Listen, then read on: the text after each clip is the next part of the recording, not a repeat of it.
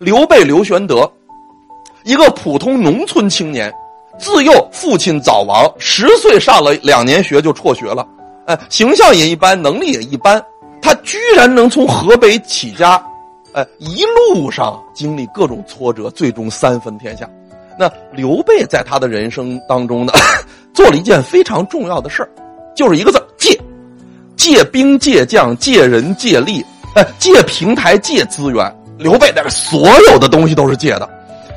那比如说，刘备帮呃陶谦守徐州，最后就得到徐州；刘备帮刘表守荆州，最后就得到荆州；刘备帮刘璋守益州，最后就得到了益州；刘备帮天子保天下，最后他就得到了天下。所以这个借字的奥妙是什么呢？用帮人的方式去求人。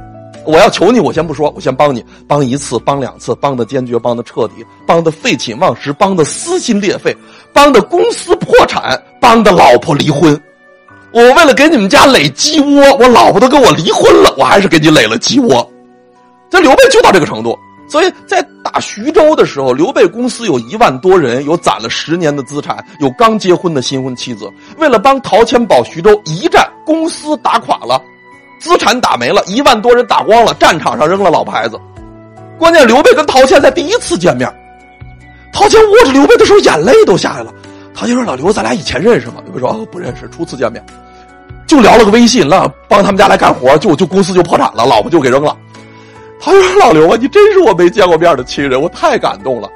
曹操来了，我打不过，我的儿子、侄子、班的成员、革命战友、江湖朋友培养的接班人，就没有一个人帮我出头的，大家都保存实力，做官成败，就只有你大老远的从河北来。今天咱第一次见面，一上午就把队伍打光了，把公司打垮了，这个。”好像战场上死的都是你们单位的人。刘备说：“你看那个工作服都是我们单位的，没外单位的。”他就说：“老刘，听说你在战场上你还扔了老婆孩子。”刘备说：“啊，习惯了，习惯了。”刘备一辈子五亿其主，四妻妻子，五次公司破产，扔了四回老婆孩子。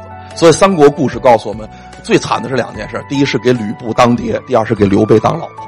陶谦就特别感动，说：“老刘啊，那个你真够意思。”那投桃报李，吃水不忘挖井人。你这么帮我，我也帮你。咱们徐州有兵有将，有资产有地盘。你说吧，老刘，你要什么？我帮你重整旗鼓，呃，再振雄风。你说吧，你要什么？关羽拽着刘备说：“大哥要兵要将。”张飞拽着刘备说：“大哥要房子要地。”你得要啊！刘队后退半步说：“陶总，你工作那么忙，事情那么多，压力那么大，我不给你添麻烦，我什么也不要。”大家注意，这就是妙处，在人际关系当中推辞一下，才方便提更大的要求。你要明白，拳头收回来才能打出去更有力量。如果你光伸着会骨折、会搓搓戳筋的，你就得收回来一下。所以刘备推辞说：“我不要。”陶谦的眼泪哗哗都是老刘啊，你怎么那么好的老刘啊？要不然把徐州给你得了。你看最后徐州没给儿子，没给侄子，没给班子成员、革命战友，就是给了外人刘备。曹操用三十万大军打了三年都没做成的事，刘备用一万杂牌军一天就做到了。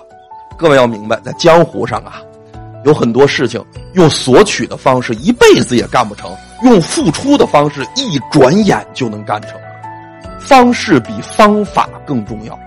关于方式的知识，那叫小呃大智慧；关于方法的知识，那叫小聪明。刘备的方式就是用帮人的方式去求人，用付出的方式去进步。我要求你，我先帮你；我进步，我先付出。而且没有人提要求，我主动付出。我把我能付出的，我全付出。所以最后他得到徐州了。